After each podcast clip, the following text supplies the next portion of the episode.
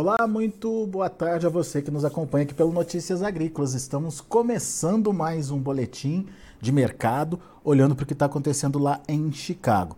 Mais uma sessão negativa hoje, quedas aí de 9, 10 pontos nos principais vencimentos e os contratos mais próximos estão se aproximando aí dos 15 dólares. O março, por exemplo, fechou hoje nos 15 dólares e 15 centes. O maio nos 15 e 12 e o julho nos 15 e 4. Ou seja, a gente está bem perto aí de um suporte. O mercado deve testar aí uh, esse patamar de, de preços aí nos próximos dias. Será que é possível romper esse nível dos 15 dólares por bushel? Vamos conversar com quem entende, vamos entender o que está acontecendo com o mercado. Quem está com a gente hoje, Marcos Araújo, direto lá da Agriinvest, direto lá de Curitiba, no Paraná. Seja bem-vindo, meu amigo. Obrigado por estar tá aqui com a gente e nos ajudar a entender esse mercado. Mercado que nas últimas duas sessões está pressionado, Marcos. O que, que o que está acontecendo? Quais os motivos, a justificativa para essa pressão? Boa tarde, Alexander. Boa tarde a todos. Um prazer falar com vocês aí. Grande alegria. Alexander, o momento hoje aí, a principal notícia que repercute negativamente sobre as commodities agrícolas foi a melhora do clima na Argentina. Ontem choveu na Argentina. Para os próximos dias, há uma previsão climática de que o acumulado de chuva possa se aproximar dos 100 milímetros. Isso daí Combinado também agora, praticamente iniciou o feriado lunar na China, amanhã já é sexta-feira por lá, inicia o feriado de domingo até o dia 30, vários players de mercado anteciparam a sua saída. Normalmente, essa época do ano para os chineses é um ano de não, não grandes decisões comerciais. A China está coberta para fevereiro e março ao redor de 80% da sua demanda, para abril, 35%. Alexander, isso daí, motivado também com a redução da margem do suinocultor chinês, algumas localidades na China, a margem do suinocultor já está negativa. Algumas semanas atrás, Alexander, a margem do suinocultor estava em 1.200 yuan por animal. Hoje, apenas 66 yuan por animal. Portanto, clima da Argentina, melhora do clima, feriado lunar, redução da margem do suinocultor, isso tudo fez com que vários fundos saíssem das suas posições do complexo soja, o que hoje incentivou a soja a fechar no território negativo, cerca de 30 centavos abaixo das máximas recentes. Pois é, é Marcos, e, e, como você bem lembrou, não foi só o grão, né? O complexo como um todo, farelo e óleo também seguindo essa tendência, né? Exatamente. Você tem na China esse recuo da margem do suinocultor, a demanda interna por farelo de soja, apesar da recuperação da produção de suíno, está baixa nesse momento. Tem estoques no mercado interno, pouco volume de venda. Isso daí desincentiva uh, maiores negociações e o mercado segue lento e acaba repercutindo nos futuros em Chicago também, Alexander. E também outra notícia importante, assim a gente ia levar em conta, é que a margem da indústria chinesa, a margem para março, ela é bem positiva, tá? Ah, para abril apenas 3 dólares por tonelada e de maio em diante, se você pegar os preços da soja, custo e frete China, somar os impostos inerentes nessa importação da soja e computar os preços do farelo e do óleo na bolsa de Dalian, nós temos uma margem negativa para as indústrias chinesas de maio até julho. Ô, ô, Marcos, deixa eu entender essa, essa questão da, da dos estoques, né? A China já está comprada, você contou para a gente aí, para fevereiro e basicamente março, ou com 80% aí uh, dos seus volumes de compras feitos. Na prática significa que ela não está com pressa, então, é isso? Não, não está com pressa. Ela tem comprado da mão para a boca, apesar uh, dos últimos anos aí com o Covid, muitas indústrias ao redor do mundo que adotavam o conceito just in time quebrou a cara para agora uh, trabalhar com estoque just in case, né? Um grande estoque de reserva. Mas no caso da soja, a China tem comprado da mão para a boca, aguardando a entrada da safra brasileira, uma vez também que o ritmo de venda para a América do Sul está muito lento, né? o produtor está um pouco vendido, isso pode, é, o produtor agora, com o avanço da colheita, das maiores ofertas, aquele produtor que precisa fazer um caixa para pagar seus custos de colheita, custeio e tudo mais, fique pressionados com uma sobreoferta para o mercado interno, combinado com o aumento do custo logístico no Brasil sazonal, isso daí pode acabar repercutindo negativamente nos preços finais ao produtor rural brasileiro. Já já a gente fala mais sobre essa questão dos preços aqui no mercado interno, mas só para entender esse movimento em Chicago. Tem potencial, então, de perder esses 15 dólares por bushel? A gente pode ver esse movimento negativo é, in, in, sendo incrementado aí, Marcos? Eu diria que sim, de curto prazo, não que isso seja uma tendência de tão de forte queda, porque, como nós falamos, um mercado físico a nível mundial mais lento em função do feriado lunar, uma melhora do clima da Argentina e o avanço da colheita aqui no Brasil, isso tudo acaba repercutindo de curto prazo agora durante esse mês de janeiro, Alexander. Porém, logo mais também nós temos ainda que aguardar uh, uh, o desenvolvimento por completo da América do Sul, porque a nossa safra não está consolidada. A exemplo do que foi o ano passado, Alexander. Em janeiro do ano passado, nós tínhamos a cotação da soja em Chicago a 13 dólares o bushel. Com o desenrolar do Laninha, você teve uma grande redução da produção aqui na América do Sul. O bushel até março, em 60 dias, de 13 foi para 17 dólares. Houve uma alta de 31%. Então, não que esse ano também tenha que alcançar ah, o mesmo percentual de aumento, mas também vale a pena lembrar que a soja a 15 dólares, historicamente, é um nível bem elevado. Portanto, eu não acho que Chicago vai cair muito no resumo que eu digo. Não acreditamos em fortes quedas em Chicago, porque logo mais está no radar do mercado toda a decisão de plantio no hemisfério norte, o que, o produtor americano vai plantar, se é soja ou milho. Quer dizer, é uma questão mais técnica do que de fundamentos aí para o mercado, o mercado só se ajustando então, né, Marcos? Diria que sim, e também agora, né, diante dessa realidade, dessa interdependência da agricultura com, a, com o petróleo e esses altos custos de produção, eu não vejo Chicago cair muito, porque isso seria um desincentivo à produção, consequentemente à oferta, que tem hoje baixos estoques a níveis globais, o mercado tem que trabalhar para garantir aumento de área e manutenção a nível global. Mas qualquer queda é importante aí para o produtor brasileiro, principalmente pelos motivos que você já relacionou. A gente vai entrar numa temporada de avanço da colheita, é, consequentemente aumento do custo logístico e compressão de venda em cima, certo? Exatamente. Além disso, também o produtor, o sojicultor brasileiro tem que avaliar, assim como foi o ano passado, né, Alexander? A curva de preço esse ano em Chicago está invertida novamente. Você pega o bushel da soja para maio a 15,12 e para novembro a 13,65, uma curva invertida. Portanto, o mercado tem nos mostrado esse comportamento da curva de preço que não está valendo a pena você segurar a soja para vender no segundo semestre. Valia, vale a pena a estratégia de operação caixa. Você vendeu o grão agora, no momento da colheita, aplicar o dinheiro, economiza armazenagem, quebra técnica, ganha juros hoje, um juros de 1% ao mês mais uma armazenagem quebra técnica, uma saca de soja tem que subir todos os meses pelo menos R$ reais por saca para compensar mantê-la armazenada. Num período de, vamos considerar, de fevereiro a setembro, sete meses, essa soja tem que ter um aumento de pelo menos R$ reais para que compense uh, mantê-la armazenada. Portanto, é uma grande estratégia do produtor fazer operação caixa, aproveitar essa curva de preço invertido compra-se uma call, call spread Chicago, um seguro de alta, porque se houver uma frustração de safra, Chicago sobe, sobe, o produtor deixaria de ganhar, porque ele já vendeu a soja, mas ele ganha em Chicago com a alta da cotação do bushel em dólar. Aí, nessa condição, não estou falando do risco cambial. Se houver uma alta do dólar, nesse caso, o produtor não teve uma call de dólar. Se ele tem esse receio do dólar subir com esse novo governo, portanto, ele deveria também comprar uma call o spread para o dólar. Bom, o que você está sugerindo então é não, não esperar para ver com a, com a soja, é, sentar em cima da soja, digamos assim.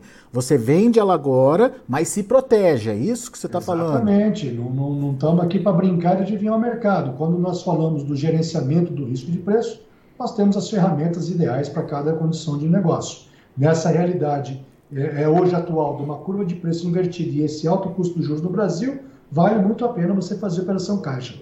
Vende a soja agora na época da colheita, aplica esse dinheiro, economiza a armazenagem quebra técnica e compra um seguro de alta lá na Bolsa de Chicago, para proteger o mercado contra uma eventual quebra de safra nos Estados Unidos. Se Chicago subir, você vai ganhar com a alta do preço de Chicago. Se o produtor está com uma, um receio, eventualmente com o novo desgoverno o, o, o dólar subir frente ao real, deveria também comprar uma call de dólar. Tá, mas é, é, o produtor que está te ouvindo agora pode pensar, mas e essa demanda da China? Se ela não engrenar, a gente, a gente pode ter uma demanda externa fraca.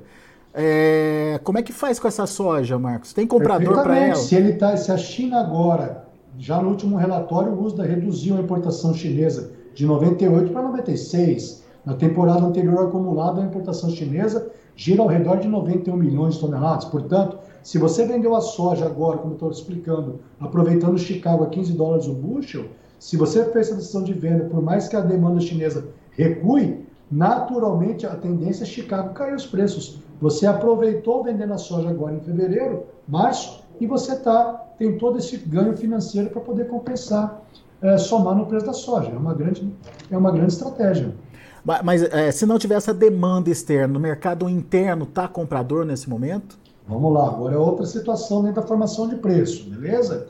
Falando da China, quando a gente olha a formação do preço chinês, se dá a partir do tripé da formação de preço, que é o PPE. O que é o PPE? Preço de paridade de exportação. Chicago, o prêmio e dólar. Uhum. Maravilha. Isso é o PPE, é a conta que uma indústria chinesa faz. Já aqui para o Brasil, no mercado doméstico, nós temos a conta das indústrias processadoras. Ao se processar mil quilos de soja, a grosso modo, falando de, de, um, de um farelo pellets, 45,5% de proteína, nós vamos ter cerca de 790 quilos de farelo, 190 quilos de óleo degomado. Pois bem, hoje essa conta para a indústria brasileira, em função da ausência e da quebra de safra na Argentina, como foi no ano passado, nós temos uma margem muito positiva para a indústria brasileira, cerca de 75 dólares para fevereiro e 56 dólares para março. Se você voltar ao calendário aí, Alexandre, você vai ver que os melhores preços da soja no ano passado ocorreram em março, ok? Em plena colheita no Brasil, uhum. porque a Argentina ainda não tinha colhido, toda a ausência das indústrias processando soja, o farelo e o óleo de soja subiu bastante a, e favoreceu as indústrias brasileiras. Portanto, hoje, no cenário para o sojicultor brasileiro, a indústria nacional tem poder de compra pela soja em grão muito mais do que uma trade exportadora da soja. Portanto, é, se o produtor vai precisar vender a soja dele em grão, hoje, se ele procurar uma trade, uma indústria processadora de soja, essa tem condições de pagar mais caro pela soja em grão do que as trades exportadoras. E o cenário também é favorável para essa consolidação dessa demanda interna, né? Tô Ela falando é favorável isso... até o momento que começa a Argentina a voltar a entrar em cena, Alexandre. Uhum. Se você pega de maio em diante, essa margem de fevereiro de 75 dólares na indústria brasileira, hum. para maio cai para 35. Tá, mas uma quebra consolidada na Argentina pode, pode tra trazer essa, essa produção para o Brasil, ou não? A tendência é a Argentina lógico, comprar. Você vê de curto prazo, principalmente fevereiro ou março, uma grande disparada dos prêmios do farelo de soja para é, recompor esse buraco, essa lacuna deixado pelas indústrias argentinas. O mercado reporta cerca de seis a oito barcos brasileiros foram negociados para a Argentina, uhum. tá? porque por falta de soja por lá, o governo fez o só em dólar, uh, praticamente já não tem mais soja na Argentina, o produtor não está querendo vender com toda essa incerteza de produção, está aguardando uma nova rodada do em dólar, portanto você vê uma falta de produto, farelo e óleo. Não, o óleo não é tanto problema, porque tem um, um produto substituto que é o óleo de palma, mas principalmente o farelo de soja, e aí as indústrias brasileiras se beneficiam dessa ausência argentina. O farelo hoje é o grande elo forte do complexo soja. Legal. E a gente tem ouvido muito falar da questão do óleo de soja e a situação dele no mercado internacional também com a possível redução de oferta aí, é, de Indonésia e Malásia Estou falando de óleo vegetal, no caso do óleo de palma, uhum. é, no mercado internacional, por conta de um aumento da mistura de biodiesel ao diesel lá naqueles países, certo, Marcos? Certo. Você pega Indonésia e Malásia, são os maiores produtores de óleo de palma a nível mundial. O óleo de palma é o óleo vegetal mais produzido e consumido no mundo. Portanto, você tem a Indonésia e Malásia saltando para um B35, a mistura do biodiesel no óleo diesel. Isso daí aumentaria a demanda interna, menor óleo de palma para exportação aí os indianos chineses buscariam um produto substituto, que é o óleo de soja, o óleo de girassol, por exemplo. Nesse momento você tem a, o óleo de girassol em função das condições da guerra com a Ucrânia e Rússia, os ucranianos estão liquidando o óleo de girassol a qualquer preço. Esse óleo está muito mais barato é muito mais competitivo que o óleo de soja, que pressiona nesse momento uma alta mais considerável do óleo de soja. Mas dito isso para frente, você tem o mercado tem toda uma incerteza de qual vai ser a área de plantio na Ucrânia, uhum. mediante essa guerra, e a que nível tecnológico vai ser plantado a safra 2023. Você tem vários problemas na região do Mar Negro, várias trades não estão comprando os grãos da Ucrânia para o segundo semestre, e muito menos as companhias de seguro também fazendo cobertura do frete marítimo para aquela região, em função da guerra e do possível fim do corredor de exportação. Isso é o cenário internacional, mas no cenário interno a gente tem a possibilidade ainda, não está claro, né, Marcos, mas tem a possibilidade, aqui são cenários que a gente está trazendo, de aumento da, da adição de biodiesel no diesel também por aqui, usando óleo de soja, né? Boa, bem lembrado. Isso é um ponto importante que você tem aqui no mercado brasileiro agora, com o desenrolar da colheita, para que a mistura do, B, do, do B100 ao biodiesel, né, o, de B10 para B15, que possa ocorrer esse aumento. Isso daí, com certeza, seria um momento muito significativo no processamento de soja aqui no Brasil, para que ocorra esse enxugamento dos estoques no decorrer desse ano. Portanto, é, é um cenário muito favorável para que nós tenhamos aí um B15, essa retomada da mistura do, do biodiesel ao óleo de soja, ao óleo diesel, perdão. Então, hoje, cerca de 73% do biodiesel brasileiro, Alexander, ele é produzido a partir do óleo de soja.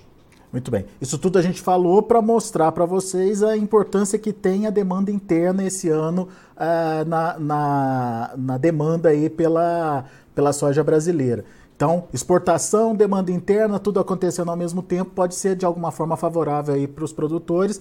Daí a gente precisa ver o dólar, comportamento do dólar no final das contas, certo, Marcos? Exatamente. Você teve o dólar recentemente aí a 5,06. Até então, as condições econômicas fiscais do Brasil, o governo Bolsonaro, Paulo Guedes, deixou as condições econômicas muito favoráveis. Isso era uma condição para esse dólar estar tá entre 4,50 a 4,80. Porém, agora, o novo desgoverno aí, com suas medidas populistas e suas promessas de gastar dinheiro como se não houvesse amanhã e perdendo a responsabilidade fiscal, faz o mercado ficar muito apreensivo. Você teve hoje o dólar batendo 5,25, a mínima 5,16, portanto, é um cenário de grande volatilidade para o dólar e fica difícil daí quando você tem um efeito político fazendo toda essa carga, é, a gente acreditar que o dólar possa, de curto prazo, romper seus cinco reais em função de todas essas medidas populistas é, irresponsáveis que podem ser feitas. Né? Boa, Marcos. Muito bem, uma análise completíssima para você aqui no Notícias Agrícolas. Viu só a estratégia que o Marcos trouxe para a gente? Vende agora o que você tem, aproveita os atuais patamares de preços, mas não deixe de se proteger, faça um seguro é, de preços aí, caso o mercado tenha uma reviravolta lá na frente. Hoje o mercado dá para ser feito isso por conta uh, de uma curva invertida aí da, do, da, da, precificação, pode ser uma boa estratégia para você. Então fique ligado aí às informações, entenda, vá se informar, pergunte lá para o pessoal da Agriinvest, pergunte para sua corretora uh, de confiança, enfim, como é que você pode fazer para se proteger nesse momento. Dica dada pelo Marcos Araújo. Obrigado, meu amigo. Mais uma vez, obrigado pela participação e volte sempre. Valeu, disponha à disposição. Boa safra a todos. Valeu, grande abraço. Abraço. Tá aí Marcos Araújo, o Agriinvest, trazendo informações importantes para você e traçando, inclusive, estratégias de comercialização aí que você pode utilizar nesse momento em que você está vendo aí o mercado dar uma balançada. Vamos ver os preços, vamos ver como estão as negociações lá na Bolsa de Chicago. Você olha comigo na tela. A dia negativo, como a gente adiantou aqui, março 15 dólares e 14 centes por bushel, perdendo quase 10 pontos. Maio perdeu exatamente 10 pontos a 15 dólares e 11 centes por bushel. Julho, 15 dólares e 3 centes por bushel, queda de 11 pontos mais 25. E o agosto, 14 dólares e 65 centes por bushel, queda de 10 pontos mais 75. Já negativo para a soja, vamos ver como é que foi para o milho. Também no vermelho, olha aí, março 6 dólares e 77 centes por bushel, 4 de baixa, maio 6,74 queda de 4 pontos e meio. Para julho, 6 dólares e 63 centes por bushel, 4 pontos mais 75 de baixa. E o setembro, 6 dólares e 11 centes por bushel, 5 pontos e meio de queda. E para finalizar, a gente tem o trigo também no vermelho, perdendo 8 pontos para o março, a 7 dólares e 34 centos por bushel. Para o maio, 7 dólares e 42 centos por bushel, 7,5 de queda. Para o julho, 7 dólares e 45 centos por bushel, 8 pontos de queda. Setembro, 7 dólares e 54 centos por bushel, 7 pontos mais 25 de baixa. São os números de hoje, já de fechamento do mercado lá na Bolsa de Chicago. A gente fica por aqui. Eu aguardo a sua participação para outros conteúdos que vão ser postados ao longo da tarde, ao longo desse finalzinho de tarde, início de noite aqui no Notícias Agrícolas. A sua participação é sempre muito bem-vinda. Daqui a pouco a gente volta com outras informações.